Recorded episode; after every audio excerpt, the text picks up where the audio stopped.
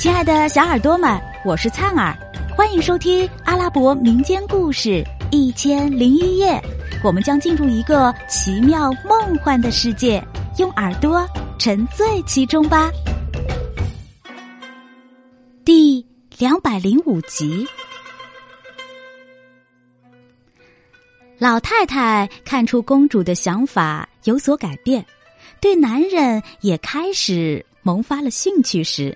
才趁热打铁的说：“殿下，咱们也该出去走走了。”于是他陪着公主走出楼阁，在果林中漫步观赏景物。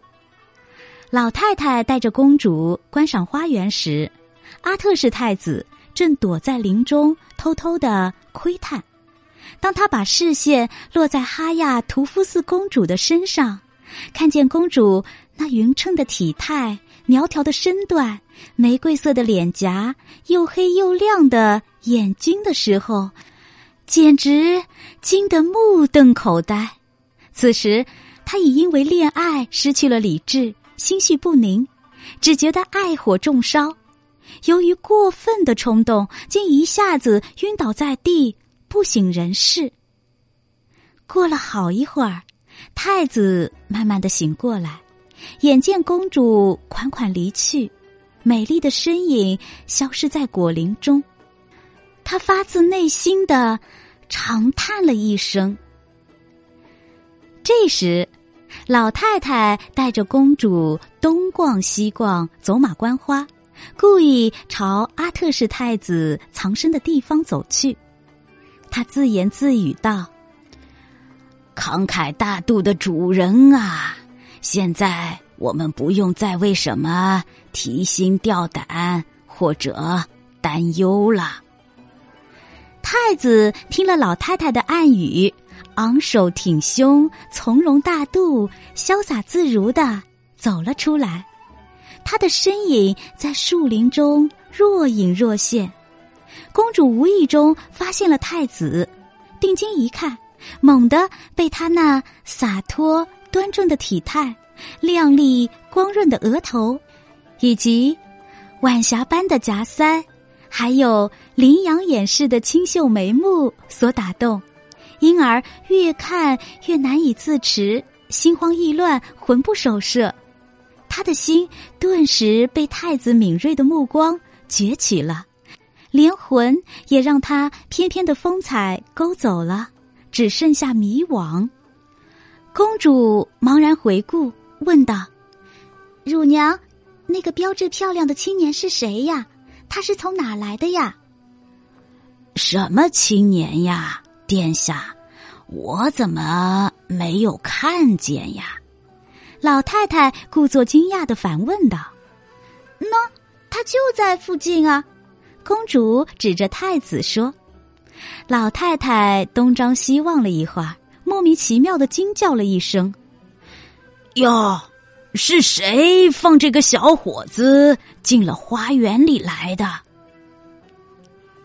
赞美创造男人的安拉，有谁能告诉我这个青年的来龙去脉吗？乳娘，你知道吗？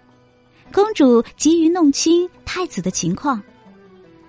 殿下，他就是给你写信的那个年轻人啊。乳娘，他长得多帅呀！公主春心萌动，已经在爱情的磁场中无力自拔了。他生的真是太美了，我发誓世间找不到第二个这么美的人了。听了公主的肺腑之言，老太太看出她对太子已经一见钟情，趁机说道。殿下，我不是告诉过你吗？她有着举世无双的美貌和风度嘛。乳娘，国王的女儿哪里通晓人情世故呢？他们与外界相隔，老死不相往来，对交际应酬也不感兴趣，就如井底之蛙。现在我该怎样才能结识他呢？怎样才能跟他见面呢？见了面，又该说些什么呢？事到如今，叫我有什么办法呢？当初你的态度那么强硬无理，现在叫我真难以启齿。乳娘，你要知道，如果这世上会有人为爱情而死，那一定是非我莫属了。哎，我相信我再也经不起爱火的灼烧了，我马上就要为此粉身碎骨的。老太太善于察言观色，很有把握，公主对阿特氏太子已经一往情深了，便对他说：“殿下。”他不是近在咫尺吗？要是不抓住这个机会去结识他，还有什么挽回的余地呢？你是年轻女子，这样去见他是不太方便。不如你跟我来，让我带你去见他，由我来传递你的爱情，免得你害羞退缩。这么着啊？你们的爱情便播下了种子，并会开花结果的。好的，那你快去吧。要知道，上天安排好的姻缘是避也避不开的。于是，老太太果然把公主带到太子面前。亲爱的小耳朵们，这集故事先讲到这儿啦。我们下集再见。